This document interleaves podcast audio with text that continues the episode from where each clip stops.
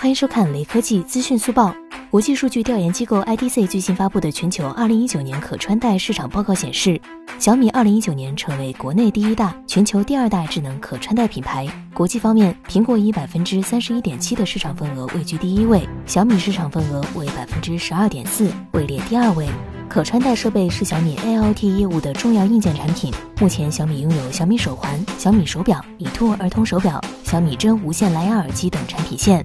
最后，扫码关注雷科技公众号有福利，关注并回复“苹果手机九”即可获得红包，手快有，手慢无哦。